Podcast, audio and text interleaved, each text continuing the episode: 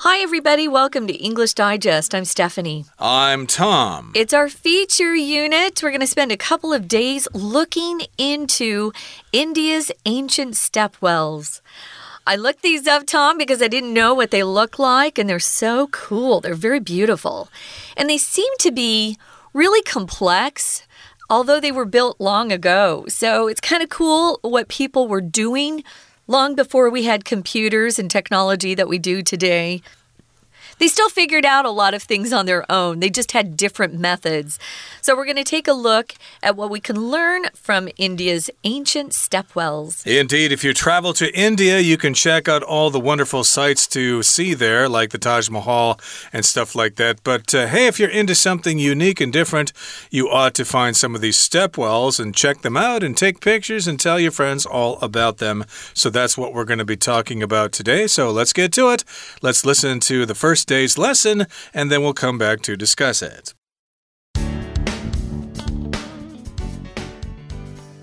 If you think of Indian architecture, elaborate Hindu temples covered in flowers, or towering constructions like the Taj Mahal might come to mind.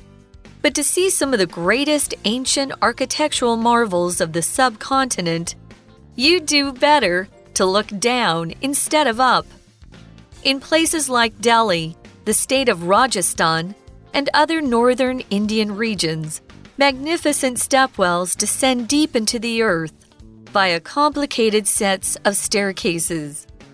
Though they look like something out of a puzzle book, these ancient structures have an entirely practical purpose to allow people access to a reliable reservoir of clean water. More than 3,000 stepwells have been identified and mapped around the Indian subcontinent, with origins dating back to the 4,000 year old Indus Valley civilization, one of the earliest urban societies on Earth.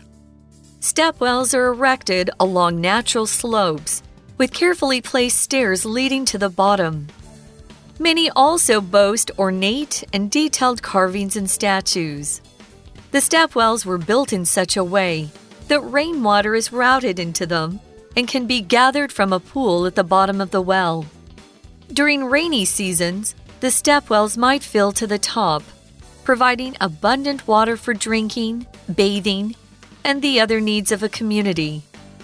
As well as providing a supply of water, stepwells served numerous other, less apparent purposes. They could serve as a retreat on hot days, as the air at the bottom of the well is usually several degrees cooler than at the top. Stepwells also provided spaces for people to gather and socialize. Their waters were often used in religious rituals as well. Their architectural beauty, life sustaining properties, and ability to connect communities made stepwells an essential part of ancient Indian life. Okay, let's talk about the contents of today's lesson. We're drawing wisdom from India's ancient stepwells. Interesting title there because when you take water out of a well, we do use the verb to draw.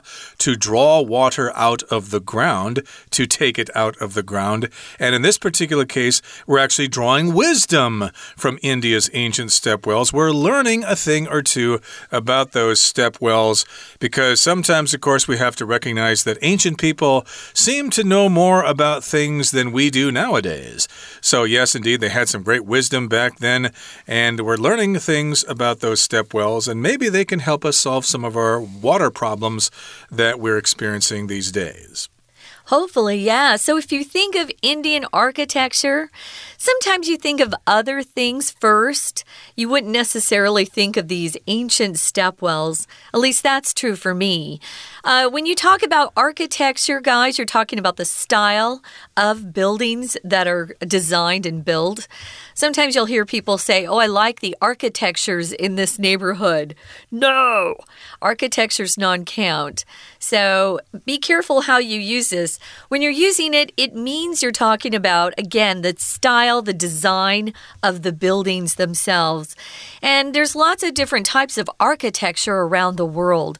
Now, when you think of Indian architecture, Our author comes up with a couple of examples that might come to mind or spring to mind. Elaborate Hindu temples covered in flowers. Hmm, yeah, sometimes I think of that. Or towering constructions, really high, big, imposing constructions. For example, the Taj Mahal might come to mind. The Taj Mahal is so beautiful. That's always the first thing I think of when I think of Indian architecture. Right. And of course, in uh, India, a lot of people are Hindus, which is the religion of India there. So they've got their temples there, Hindu temples, and they, they can be quite elaborate. And so they're wonderful examples of Indian architecture. And again, you've got the Taj Mahal, which is in all the tourist posters for India. Yeah. But to see some of the greatest ancient architectural marvels of the subcontinent, you do better to look down instead of up. Now, if we're talking about the subcontinent, we're talking about South Asia, basically, where India is, and that could also include Pakistan and Bangladesh. That's the subcontinent there. So, yes, indeed, we could talk about some other great ancient architectural marvels. And of course, you'd look down instead of up. Okay, so that's interesting here. A marvel, of course, is something that is really fantastic. It's marvelous, it's wonderful. Remember, marvel is a noun in this case, although it can be used at, as a verb to marvel at something. You may marvel at the ballet dancer's performance, for example, because it was so great. Or you might like the superheroes that Marvel Comics produces. So, yeah, Marvel. Something that's pretty amazing that makes you go, wow. That's so cool. And again, it's a noun and a verb. So, yeah, instead of looking up as we typically do if we're trying to admire some piece of architecture, in this case, you're going to look down. I think this is a cute sentence, the way the author wrote that. So, in places like Delhi, which is in the state of Rajasthan. Um, in other northern Indian regions, you can see some magnificent stepwells descend deep into the earth. So if something descends, it goes down from a higher level. Uh, you all we we use this when we talk about going down uh, different floors in an elevator. It's descending four floors, or you're descending uh, down a staircase. If you're walking from the top of the staircase down to the bottom, here these stepwells actually descend deep into the earth. So it sounds like it goes below ground, right? Mm. So you've got ground level. It sounds like they're uh, digging past this level and it's going deep into the earth. How is it happening? Well, it's going via or via. They're both uh, correct pronunciations. I say via. Just means by or through something. How do you get there? So they go via complicated sets of staircases. If you look at the pictures, you can see what we're talking about. It looks like somebody has set uh, up a really complicated uh, puzzle hmm. that you're looking at. And it looks like somebody needed to have some math training to come up with these, at least for me, because I think, wow, how did they get that to work out so well? Uh, interesting. So remember, a well is a hole in the ground to get water. It extends down to the water table. So a step well, of course, is a well that you walk down or you descend deep into. And so it descends or goes down deep into the earth. And you've got these complicated sets of staircases. You could also say stairway. That's uh, the same meaning. Uh -huh. Though they look like something out of a puzzle book, these ancient structures have an entirely practical purpose to allow people access to a reliable reservoir of clean water. So that's their purpose here. They look like just something for fun. It looks like it's a big puzzle or something just a for tourist attraction maybe, huh? Or just for decoration or whatever, which would be a tourist attraction. Yeah. But uh, basically they have a more practical purpose. They're there to help people survive, and yes indeed they allow people access to a reservoir of clean water. So access to something means that you can get to that thing, you can get the resources that that thing offers. And yes, indeed, uh, people need clean water to live. You need it to drink, you need it to cook with, you need it to bathe with. And a reservoir is an area where water is stored. Uh, in my uh, college town of Iowa City, uh, north of town, is the Coralville Reservoir, mm. which is uh, a lake that was dammed, and there's a bunch of water there.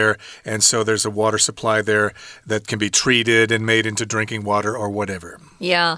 Um, you probably noticed you're hearing a couple of different pronunciations with this word. Uh, we have like four if you look it up in the dictionary. I say reservoir. Tom says both, actually, reservoir and reservoir. Uh, it's a French word. So it started out with reservoir because it just was from the French language. Um, we have something called Lake Powell in Arizona, where I grew up, and it's a reservoir. And you could take a boat up there and go fishing and swimming, but it was an artificial lake that was being used as a source of water supply. So that's how I know about reservoirs, uh, Lake Powell, which we love to go and visit in the summer when it was so hot in the desert. Now, moving on, guys, we're going to talk about. Uh, how many of these step wells they have. They have more than 3,000 step wells have been identified and, and then mapped around the Indian subcontinent. I'm not surprised if you look at the country of India, it's huge. And of course, in order to live, people need water, especially clean water, which isn't always uh, uh, easy to find in some of these, uh, especially the lakes over there. They can be quite dirty. People bathe in them and do their laundry in them and things like that. So, uh, getting clean water is essential if you want to survive. Right, and the Indian subcontinent, of course, refers to the land that extends south from the Himalaya Mountains, which includes India, but again, it could also include Bangladesh and Pakistan. And 3,000 of those step wells have been identified, and they have origins dating back to the 4,000 year old Indus Valley Civilization, one of the earliest urban societies on Earth. So, indeed, they are quite old, and we are going to continue talking about about them in just a couple of seconds, but let's take a break now and listen to our Chinese teacher. 听众朋友，大家好，我是安娜。我们今明两天要带大家到印度哦，要看什么呢？ 我们要看古代印度啊的一种建筑奇迹，叫做 step wells，也就是所谓的阶梯井。阶梯井是什么？难道是井吗？对啊，真的是井诶，但是是往下走，然后取水的所谓的阶梯井。好，那当然，我们刚刚提到说要带大家到印度的时候，你脑中可能浮现的是一些塔什马哈啦，或者是很多的印度寺庙啦，像这样子的建筑物。这文艺刚好是我们第一段的第一句，其实它有一个关系子句的简化哦。先行词是逗点之后的 elaborate Hindu temples，后面 covered，一直到最后面的 Taj Mahal。句尾之前的第五个单字马哈这个地方，它是关系子句。那它省略的是什么呢？它省略的是 which or that 跟 be 动词。好，那么当然，我们刚刚讲到，如果我们还要看一些其他的东西，大概就往下看。往下看呢，就可以看到一些阶梯井。阶梯井像是在哪些地方有呢？像是德里呀、拉贾斯坦邦啊，还有其他印度北部的地区，都可以看到很壮观的阶梯井。这些阶梯井既然是井，当然就是蓄水池喽。这里面的水呢是很干净的水源。那么当然，印度的。这个次大陆啊，其实就已经被学者标出超过有三千个阶梯井，而且起源会追溯到具有四千年历史的印度河流域的文明，当然是地球上最早的城市文明之一。我们在第二段的第一句特别注意一下，这一句呢，首先动词用的是现在完成式，而且是被动。现在完成被动式 have been identified and mapped。那么后面呢？我们看到逗点之后的 with origins，接着是一个简化的关系子句。with 在这里表示的是附带状况，附带着是有这些起源 origins。起源如何呢？我们先把 dating 这个字左边左挂号，右挂号就在句尾的地方。我们刚刚说它是一个关系子句的简化，先把 dating 还原成 which 或 that 跟 date。我们再把 date back to 抓出来。所谓的 date back to 指的是某一件事情往前走到某一个时间点，表示起源。好，所以在这里其实句子讲的蛮单纯的，因为句子的正中间其实它分割的就是两个文意，也就是说，现在已经有超过三千个阶梯井呢是有被发现，而且被标记出来。逗点之后，他们的起源如何如何呢？他们的起源就追溯到四千年前的印度和这个流域的文明。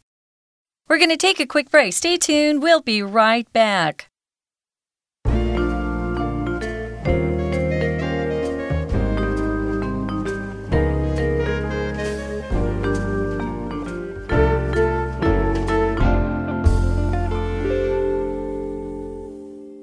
Welcome back, guys. We're talking about uh, Indian architecture, in particular, India's ancient stepwells. Um, these are really cool architectural wonders or marvels of the subcontinent. Um, instead of looking up at pieces of uh, architectural wonder or marvels. These are things that you're actually going to be looking down at because they go deep into the earth. These stepwells descend into the earth and they have uh, lots of complicated sets of staircases or stairways, as Tom mentioned. Uh, they also look like something out of a puzzle book. That was what I thought. I thought, oh, wow, these look really hard to have even designed or thought up or built. Uh, some of these are really, really old. We're going to be talking about that. But these ancient structures have a really practical purpose. If something has a practical pur purpose, it's something that's not just done for beauty or for pleasure. It actually is used for life, just real life every day. And that was that it allowed people to have access to a reliable reservoir of clean water. You have to have clean water to drink if you want to live. Right. So, of course, lots of things are built with practical purposes. Sometimes temples are tourist attractions, but they actually have a practical purpose. They're places for people to go to worship at. So, yes, they probably put up with the tourists if it's a tourist attraction. But in this particular case, we're talking about stepwells that did have a practical purpose, but nowadays uh, they're probably more like tourist attractions because they are ancient structures and people want to go check them out and take pictures and stuff like that. But they still could be used uh, as a well or something like that. So, again, we did talk about the fact that more than 3,000 step wells have been identified and mapped around the Indian subcontinent, and they have origins dating back to the Indus Valley Civilization, which is 4,000 years old, and that's one of the earliest urban societies on Earth. Stepwells are erected along natural slopes with carefully placed stairs leading to the bottom. So here we've got the word erect. To erect something means to build something. Uh, you could erect a building, for example, you could build it, uh, you could construct a building, and these were constructed along natural slopes. Okay, so the land naturally sloped down, and then they carefully placed those stairways or the stair sets sets of stairs there? Staircases. Staircases yeah. and they led to the bottom. So mm -hmm. yeah you had to go down those stairs to get to the water at the bottom but still there was water waiting for you. It was worth the effort Right. So, erect here is a verb, and we use it to talk about constructing something usually that is upright. So, it's uh, building a wall, a building. You can even erect a monument to someone. We have lots of monuments and statues here in Taiwan to people who were um, very important to Taiwan's history. So, here we're going to be building some of these uh, stairs or staircases along natural slopes. A slope is when something uh, gradually increases up or goes down. Um, usually, we use this word slope when we're talking about a mountain or a hill. Um, when you go hiking or climbing, mountain climbing, if you love that sort of thing, you're probably hoping the slope isn't too steep which means going straight up, which is much harder than some that has just have a, a nice rising sl a slope that isn't too difficult.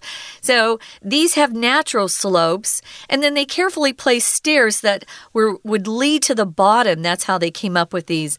I can't believe they have some dating back 4,000 years, though. That's amazing. That is quite old, and many of these stepwells also boast ornate and detailed carvings and statues. So they don't just have the stairs, they also have detailed carvings and statues, and they are ornate. Ornate means they're decorative, they're there to make the place look pretty, and of course, they have uh, very special shapes and they're decorated with lots of patterns and stuff like that.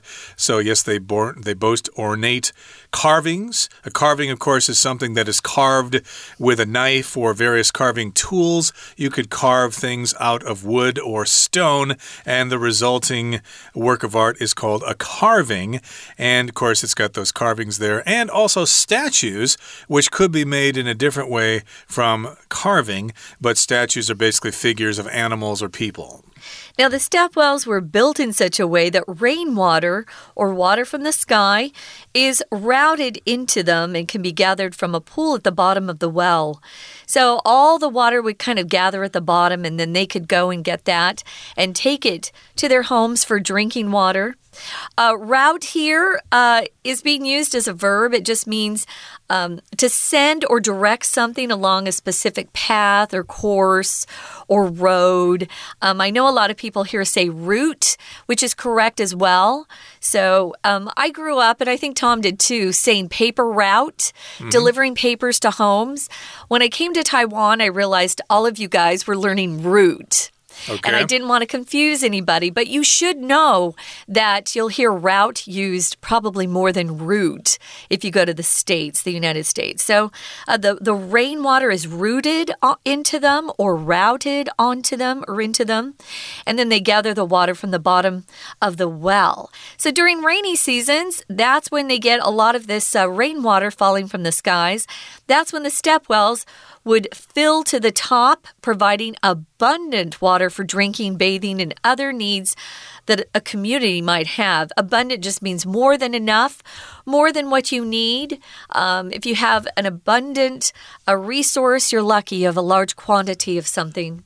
Right, you have enough and more, basically. So you'd have abundant water that you could drink, that you could bathe with, and you could use it for other needs in a community, maybe to water your plants or whatever.